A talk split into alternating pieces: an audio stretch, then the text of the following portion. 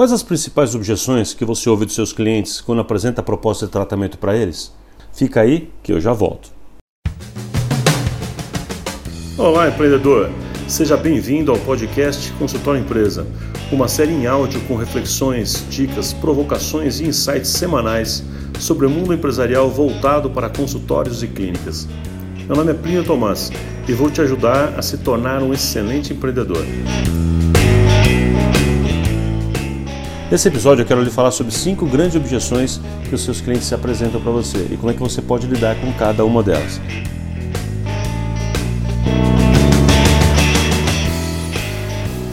Muito bem, vamos falar hoje sobre objeções. O que são objeções? Objeções é quando eu, eu tenho, uh, faço uma proposta de um tratamento para um cliente, eu digo para ele, olha, nós vamos fazer assim, assado, vai ser dessa maneira, vai ficar legal e tal, e aí por alguma razão ele rejeita essa proposta. Por alguma razão ele, ah, não sei, vou pensar, mas e isso? Mas e aquilo? Ou seja, ele contesta, ele tem objeções. Quando ele diz não por alguma razão, pode ser um não total ou um não parcial. E geralmente as objeções são um não parcial, é um não temporário. Muitas vezes a verdadeira razão, o verdadeiro motivo da objeção, o seu cliente não te fala. Isso é muito importante a gente entender. Então, é, acho que você sabe que eu me dedico muito na minha vida profissional a estudar comportamento de compra, né? o consumer behavior, como é que as pessoas escolhem seus profissionais, seus dentistas, seus médicos, seus fisioterapeutas, laboratórios. O processo mental de escolha é uma, é uma das coisas que eu mais me dedico a estudar. Então, em decorrência desse tipo de, de estudo que eu venho fazendo já há muitos anos, eu consegui agrupar as principais objeções que os nossos clientes na área da saúde nos colocam em cinco grandes grupos, tá? E é desse, desse assunto que nós vamos falar aqui agora. Então, quais são essas principais objeções e como é que a gente lida com cada uma delas? Vamos lá, vamos conversar sobre isso. A primeira grande objeção, então, o primeiro grupo de objeção é eu não preciso. Ou seja, é aquela pessoa que sente que esse, esse tratamento que está tá sendo proposto, ele não precisa daquilo. Quando na verdade, eu quero dizer que essa objeção, quando na verdade a pessoa está dizendo que não precisa ou acha que não precisa, mas de fato a gente sabe que ela precisa. Entendeu? Quando que isso poderia acontecer? Bom, isso acontece quando esse paciente foi à clínica de uma forma obrigada, ou seja, sei lá, um exemplo típico é quando o marido né, tem um problema, sei lá, um problema odontológico, ou seja o que for, e tem um problema de pele, e a esposa pressionou ele, exagerou para que ele fosse. Olha, isso aqui é um problema, você está com um hálito ruim, vai lá, vai lá, vai lá, vai lá. Ele fala, tá bom. E ele vai. Só que ele não concorda que ele tem um problema, ele não se identifica com aquele problema, ele não acha que ele realmente tem aquele, aquela, aquele problema. Então, se a pessoa não acredita que tenha o problema, então tudo vai virar objeção para essa pessoa. Então, o não reconhecimento da necessidade é o principal grupo, o primeiro grupo aqui de objeção que eu quero mencionar para você. Né? Significa então que de alguma forma a gente não sondou direito, né? eu não sondei direito, significa que eu não entendi claramente que essa pessoa não estava é, assumindo ainda a, a, essa questão de necessidade, ele não havia entendido realmente isso. Então, como eu não percebi, eu fui lá e comecei a vender o tratamento para ele, propus o tratamento. Então, o erro é porque eu não sondei corretamente. Né? Então ele não, não percebeu o problema. Então o que, que eu faço nesse, nesse caso? A minha principal dica para esse tipo de cliente é, por incrível que pareça, não tentar vender, não tentar converter. Tá? Então assim, é, apresenta a si mesmo como uma solução ideal para quando, para o dia, se? Um dia, quem sabe, naquele momento em que ele perceber o problema, ele vai lembrar de você. Então, a minha sugestão geralmente é agrega valor a, a você, à clínica, aquilo que você é, aquilo que você é capaz de fazer, de entregar. Ele fica geralmente tão feliz, tão envolvido, tão grato, porque você não foi aquele vendedor chato que ficou insistindo com alguma coisa, tentando convencê-lo de alguma coisa, mas sim mostrou a possibilidade que você tem, eh, os resultados que você pode obter, caso um dia ele perceba que tem um problema. E quando de fato, dali a uns meses, semanas ou anos até, ele descobrir e assumir que tem um problema, geralmente essa pessoa se torna um cliente muito mais rápido. Ele vai direto em você porque ele já entendeu que você é a solução, ele já vai direto para buscar a solução perfeita. O segundo grupo, então, que eu, que eu quero colocar para vocês aqui de objeção é quando a pessoa diz: Quero, mas não gostei daqui. O que significa isso? É aquela pessoa que, obviamente, já reconhece sua necessidade, é, quer fazer um tratamento, mas ela não gostou desta clínica, ou não gostou de você. Tá? Então, ó, eu estou atendendo um paciente que, na verdade, eu tenho que entender que o processo aqui desta, que está travando esta minha negociação é porque ele não gostou desta clínica, deste lugar, ou não gostou de mim como profissional, não gostou daquele profissional que vai realizar o tratamento. Pode ser que essa pessoa não tenha ido com a cara. Eu não gosto de médico de barba e esse, esse médico tem barba. Sei lá. Pode ser que eu gosto de um profissional mais maduro e esse aqui tem cara de recém-formado. Você entende o que eu quero dizer? Pode ser que ele não tenha gostado do profissional, daquele, daquela, daquela solução, ou seja, daquele profissional específico, ou da clínica como um todo. Ele pode ter achado a clínica suja, ele pode ter achado que o profissional é inseguro, é, uma série de coisas nesse sentido. Ou seja, ele quer a solução, mas ele não quer a solução deste lugar. Como é que a gente lida com isso então? Minha sugestão é: explica para ele passo a passo, com a linguagem dela, o jeito que é o tratamento, como é que vai ser esse tipo de proposta, né? É, investe no relacionamento com essa pessoa. Se ela não está gostando de você, é porque você é, não agradou de alguma forma. Pode ser, por exemplo, que você não seja o personagem dela, ou seja, é, o personagem ideal é um profissional mais maduro e você tem cara de recém-formado, tá? Então você tem que no relacionamento gerar autoridade, falar de uma forma que gere autoridade para aquela pessoa, ser mais parecido com o que ela aguarda, com o que ela espera. Talvez o problema seja uma falta de empatia. Nesse caso, o que você tem que fazer? Humanizar, ou seja, ser mais é, empático. Mas empático significa é, se colocar no lugar do cliente, é, fazer com que é, ele sinta que você sente ele, que você respeita ele, que você aceita ele de alguma forma. Acho que você consegue entender o que eu estou querendo dizer aqui. Né? Ah, e eventualmente você pode propor que tenha uma outra pessoa da clínica para executar aquele tratamento. Aí você aproveita ainda que ele está naquela clínica e realiza o tratamento na clínica. Mas se ele não gostou deste profissional, de você ou do profissional em questão, quem sabe um outro profissional ele fique bem com relação àquilo. Tá?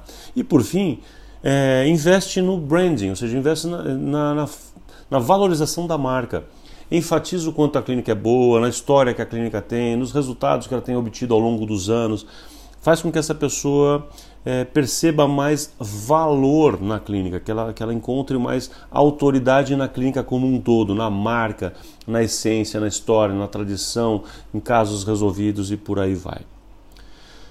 O terceiro grupo então de objeção que eu quero mencionar aqui para vocês é quando a pessoa diz: "Quero, mas eu não gostei desta solução específica que foi apresentada". Como é isso? A pessoa, às vezes, a objeção que ela está te passando, direto ou indiretamente, ou que está na cabeça dela, mesmo que ela não te falou, é porque a proposta de tratamento que você fez é que ela não está de acordo. Não é nem com você, nem a clínica, não é outra questão. A questão é, por exemplo, por exemplo, caso típico, a sua solução de proposta para a pessoa é fazer um enxerto ósseo e depois fazer um implante e essa pessoa morre, mas morre de medo de cirurgia. Fazer o implante já seria muito difícil para ela, mas fazer um enxerto certamente não está afim. Então, na hora que você fala, vamos fazer um implante, ela vai pensar, ok. Agora, fazer um enxerto mais um implante, não. Então, ela vai loucamente buscar uma solução de alguém com outra pessoa que faça uma proposta que não tem enxerto.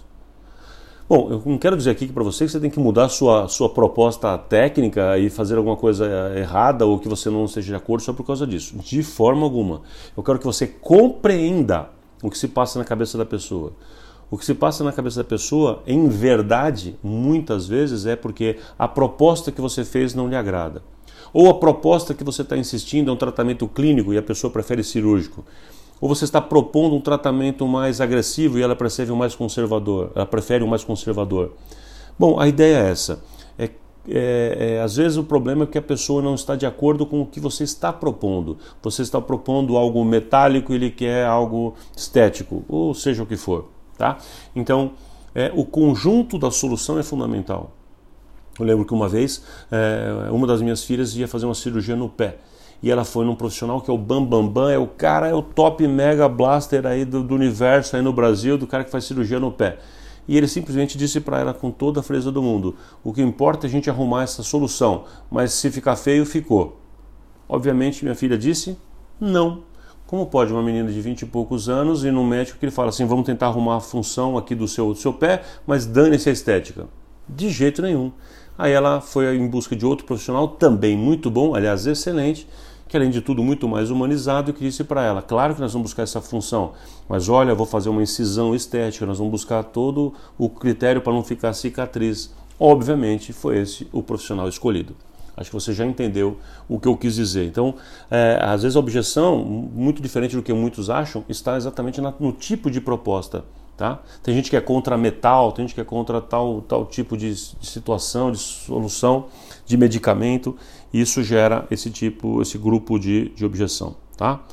Ah, e o que, que a gente faz com relação a isso? Bom, então sonda novamente né, para entender qual é o verdadeiro medo, qual é o bloqueio que essa pessoa tem. Às vezes é uma crença irreal que ela tem. Ela acha que, sei lá, metal na boca, por exemplo, vai gerar um problema de sei lá o que, vai dar um choque nela.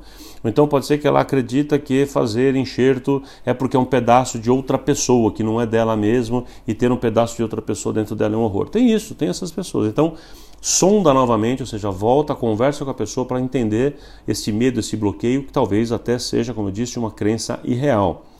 Explica novamente a solução para ela em outras palavras, para ver se ela entende de uma outra forma, porque pode ser que ali esteja o problema, né?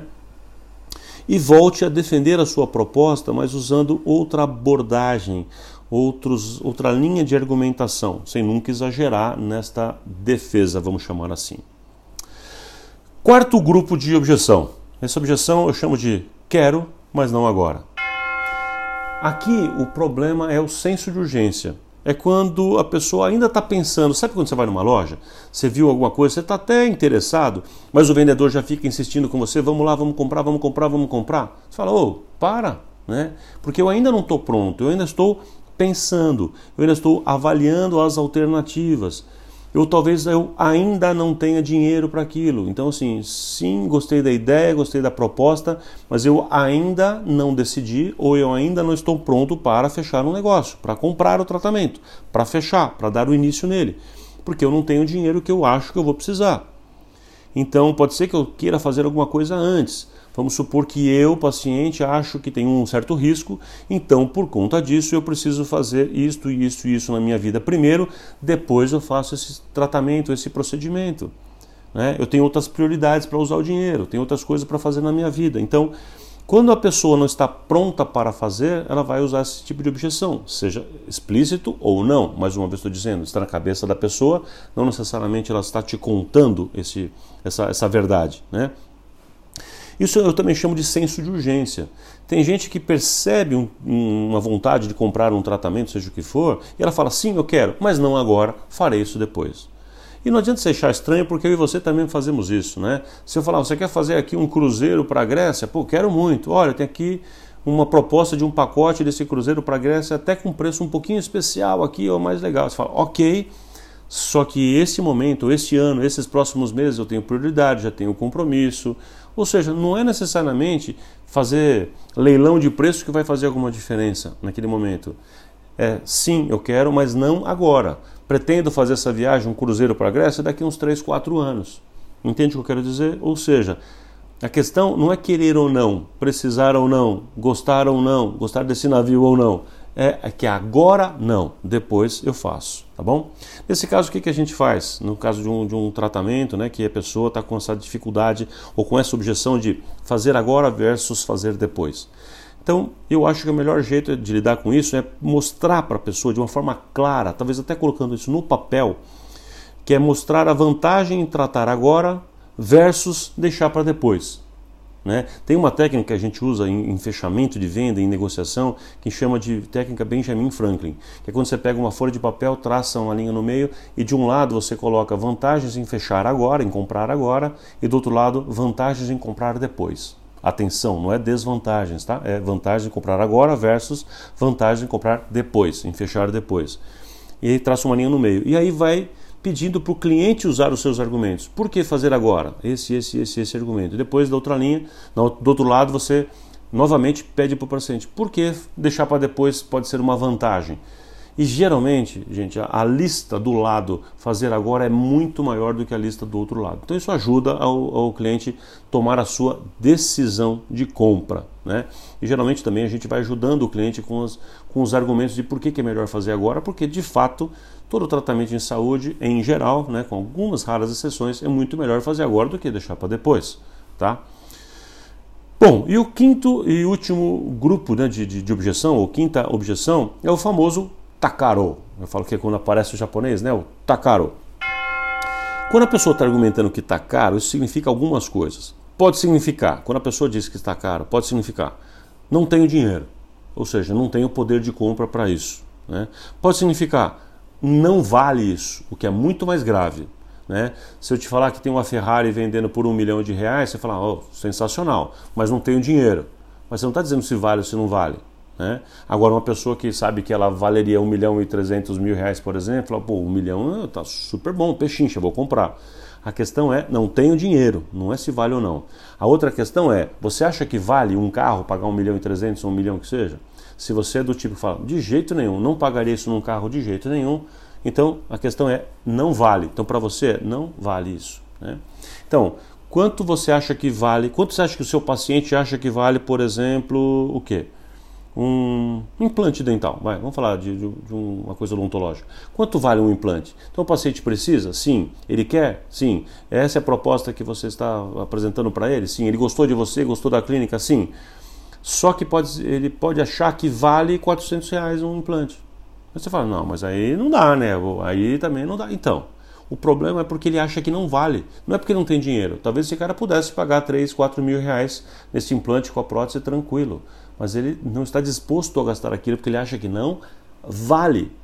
Você pagaria numa coxinha 150 reais, uma coxinha normal, essa de rodoviária? Não, né? Por quê? Porque não, olha a sua cabeça aí pensando e falando, porque não vale. Então, porque a gente sempre atribui valor às coisas. Se seu paciente acha que não vale, é porque ele não percebeu valor. Ele acha que não, que não tem por que pagar tudo isso para isso. Ou seja, não estou disposto a pagar esse tanto por minha saúde, seja o que for, bucal, capilar, dermatológica, ou seja, o que for. Deu para entender? Pode ser também que está caro significa eu tenho outra proposta melhor. Pode ser isso. Então ele, ele viu uma proposta de alguém que gerou uma âncora para ele que aquilo vai custar mil. Outra proposta que vai custar 900. Outra proposta de 1.100. Aí você fez uma proposta de 2.500 reais. Tá caro. Mas por que que tá caro? Porque ele passou a ter âncora, ele teve referência de outros preços. Aquele outros preços de outros profissionais deram para ele uma âncora. Se ele não vê claramente valor em você, ou seja, por que o seu é tão maior, por que é tão diferente o preço, se não ficar absolutamente claro para ele, no sentimento mesmo da coisa, ele não vai conseguir vencer essa barreira da comparação de um preço que ele já tem. E também pode ser, gente, isso aqui é importante dizer para vocês, depois a gente pode até no outro episódio explicar melhor. Muitas vezes o tá caro é apenas uma cortina de fumaça. O que, que é isso? Ou seja, a pessoa não gostou de alguma coisa, não foi com a sua cara, seja o que for. Ele não gostou, achou sua clínica suja, por exemplo, né? qualquer outro argumento que a gente já utilizou aqui. Só que ele não tem coragem de dizer aquilo. Então ele fala que está caro, argumenta que é o preço e pior, você acredita. Então é impressionante como profissionais de saúde todos acham que as objeções todas vão virar tá caro, tá caro, tá caro, o problema é esse, é esse, é esse, quando não é. Na verdade dos fatos, na maioria dos, do, dos casos que a gente vê, é, quando a pessoa fala que tá caro, é cortina de fumaça, muita parte das vezes, é, e outras vezes é o profissional que acha, porque o, o, o paciente mesmo nem argumentou, é o, é o profissional que está achando que o motivo é, é preço. O que, que a gente faz então se for, se for preço? a gente tem que agregar valor ao nosso serviço. A gente pode também fracionar o preço, ou seja, mostrar, comparar esse preço com outras frações menores, comparar com, com pizza, com um cafezinho, com aquilo que seja do métier do, do, do, do dia a dia daquele, daquele paciente, para que ele possa entender transformar aquilo né, numa dose menor. E eu também gosto de ainda usar mais um argumento que é a durabilidade provável daquele tratamento é, versus o investimento. Sei lá, uma prótese de, de odontológica de dois mil reais, se vai ficar por 10 anos, então quanto vai ser por ano, quanto vai ser por mês, é, vai, vai chegando numa fração quase ridícula. Isso faz a pessoa ter uma, um pouco mais de, de interpretação do que é aquele valor. Tá? E você não está mentindo, é, um, é um valor, é de fato aquilo. Se existe uma, é uma perspectiva de durabilidade de 20 anos, faça essa comparação para efeito de entendimento, de comparação mental, ok? É isso, gente. Essas são as cinco grandes objeções e como lidar com cada uma delas é fundamental a gente entender. Se eu consigo compreender claramente o que está de fato passando na cabeça do meu, do meu cliente, essa é a objeção verdadeira, o meu argumento vai ser exatamente na linha correta, tá bom? Então, o que, que pode ser que está acontecendo com o seu cliente? Será que é senso de urgência? Será que é realmente preço? Será que ele não gostou de você ou da clínica? Será que é, ele não gostou da proposta? Ou será que ele realmente nem sente que, que tem necessidade daquilo? Você precisa identificar essas cinco objeções qual está pegando e aprender, treinar treinar mesmo, literalmente treinar a como argumentar em cada um desses casos aqui, tá bom? E como lidar com cada um deles. Maravilha? É isso, gente. Que bom poder contar com você, ouvindo aqui até o final.